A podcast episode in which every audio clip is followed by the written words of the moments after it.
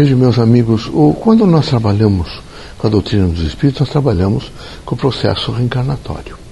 Vocês todos devem imaginar de que alguns de vocês pediram muito para reencarnar e vieram à Terra com missões específicas para fazer trabalhos específicos. É preciso que na profissão de vocês, seja ela qual for, é preciso que dentro dessa casa, ou no exercício relevante das atividades mediúnicas, vocês tenham sempre em mente que vocês têm um dever a cumprir e que é preciso que vocês o façam com dignidade e com espírito público.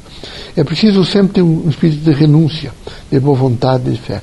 Quem sabe aquela pessoa mais humilde que vocês vejam, aquela criatura mais simples, que às vezes vocês se afastam até porque ele está andrajoso, mal vestido, não, é? não tomou banho ainda, que sabe tem até odores, ele pode representar muito. Pode ser é? alguém que tem uma alta é, conotação no sentido de uma grandeza espiritual que tenha vindo à Terra para prestar, evidentemente, um serviço de, do que? De renúncia e de exemplo público. Por isso era preciso que vocês todos fizessem a força do autoconhecimento, entendessem o que lhes foi confiado, procurassem, na medida do possível, cumprir, cumprir da melhor maneira possível aquilo que foi confiado, porque se vocês cumprirem aquilo que foi confiado, vejo, a missão que vocês têm, nada vai lhes acontecer. Vocês terão alguns percalços, vocês terão alguns chamamentos difíceis, há, há, portas muito estreitas que vocês têm que passar, vocês renunciam às portas largas, mas ficam nas portas difíceis, porque vocês sabem que ali vocês têm que passar, mas vocês sairão vitoriosos. Aqueles que fizerem a opção pelas portas largas, e que estiverem sempre numa característica desses gozos materiais e dessa composição, não serão semeadores do espírito. E aqui, meus amigos, a mensagem dos espíritos, a mensagem nossa, que não estamos mais na terra, é de que vocês todos se transformem em semeadores do espírito, semeadores da alma.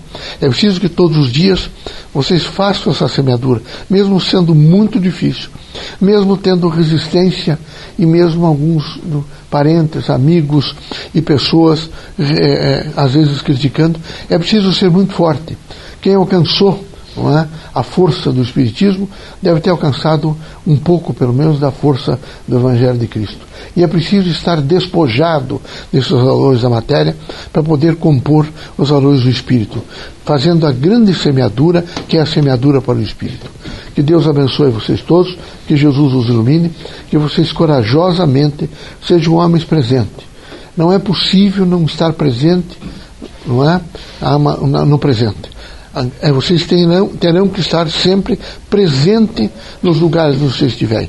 Vocês terão que estar representando sempre aquilo que vocês são, para que vocês se efetivem no processo missionário.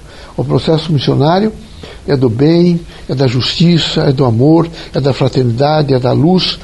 E algumas pessoas vêm até vocês para complementá-los, para ajudá-los, para fortalecê-los nesse grande trabalho de transformação da Terra. Esse é o momento em que vocês todos devem parar um pouco e imaginar quanto está difícil realmente a Terra.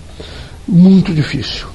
O poder, o dinheiro, vejo, riqueza material, ostentação, ela, toma conta, ela tomou conta até das cátedras culturais e acadêmicas.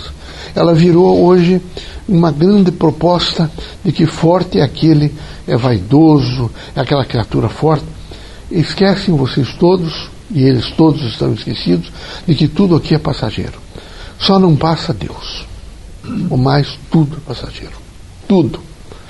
O mais poderoso, a mulher mais bem vestida, tudo é passageiro.